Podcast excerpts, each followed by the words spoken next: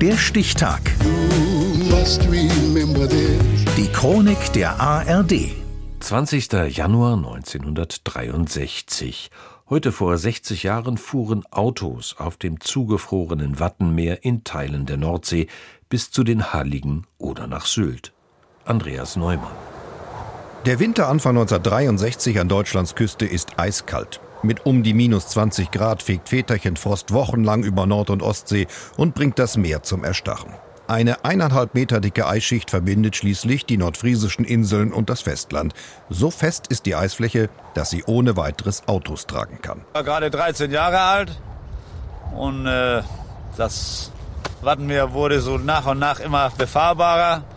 Und einen Sonntag, da ging die Post ab. Da kamen die Autos in Scharen vom Festland und dann war da der Teufel los. Erinnert sich ein Hallig-Bewohner an den 20. Januar 1963, als etwa 500 Tagesgäste die Eilande Oland und Langenes erreichen mit dem Auto. Und es war eine richtige Karawane, die dann übers Eis kam und nach Oland kam. Und es war, alle waren, waren überrascht und was da nun vor sich ging. Die Schulkinder haben gleich die äh, Situation erfasst und haben einen Parkplatz eingerichtet auf der, auf der, auf Oland, wo es, wo es sonst überhaupt kein Auto gab.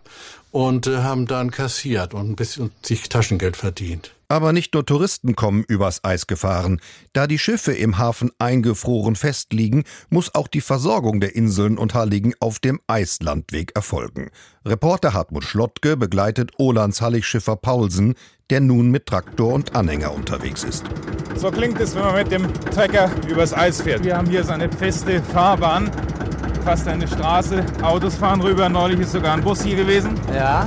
Wie schwer war er? Wie groß? Der war sechs Tonnen, den habe ich mit dem Trecker runtergeschleppt. Mhm. Den habe ich aus Schlüssel geholt und dann am Außendeich entlang ja. und dann bis zur Hallig runtergeschleppt. Ja. Und nicht nur zu den Halligen fahren Autos, Trecker und sogar Busse in diesen frostigen Tagen. Parallel zur Eisenbahnstrecke des Hindenburgdamms nach Sylt hat sich eine regelrechte Straße über die Nordsee gespannt, auf der sich ein reger Autoverkehr abspielt. Da war ein Verkehr da hin und her wie, wie, ja, wie auf der Autobahn. Also das war sagenhaft. Daneben fuhr der Zug denn. Wir winken dann mal rüber zum Zug, war natürlich ein Stück von ab, aber aus Jux und Tollerei, Halli, hallo, hier fahren wir. Und das war eine schöne Sache. Nach einigen Wochen steigen die Temperaturen wieder an und damit werden die Fahrten auf den Eispisten über das Meer zum gefährlichen Abenteuer. Alfred Bartling erinnert sich an seine aufregende letzte Fahrt. Und dann, äh, wenn die Flut kommt, da ist so eine Macht drin, die braucht das Eis ja auf und dann auch mal den Plaster das Eis und dann kommt da so eine, so eine Meter Fontänen Wasser auch mal immer hoch und, und die hatten wir dann im Scheinwerfer und mussten immer Slalom fahren um diese Fontänen rum, damit wir wieder heil nach Hause kommen. So schnell wie die Eispisten gekommen sind, tauen sie auch wieder weg. Es ist Schluss mit den Fahrten übers Eis. Der anrollende Frühling macht Platz für Fähren und Boote.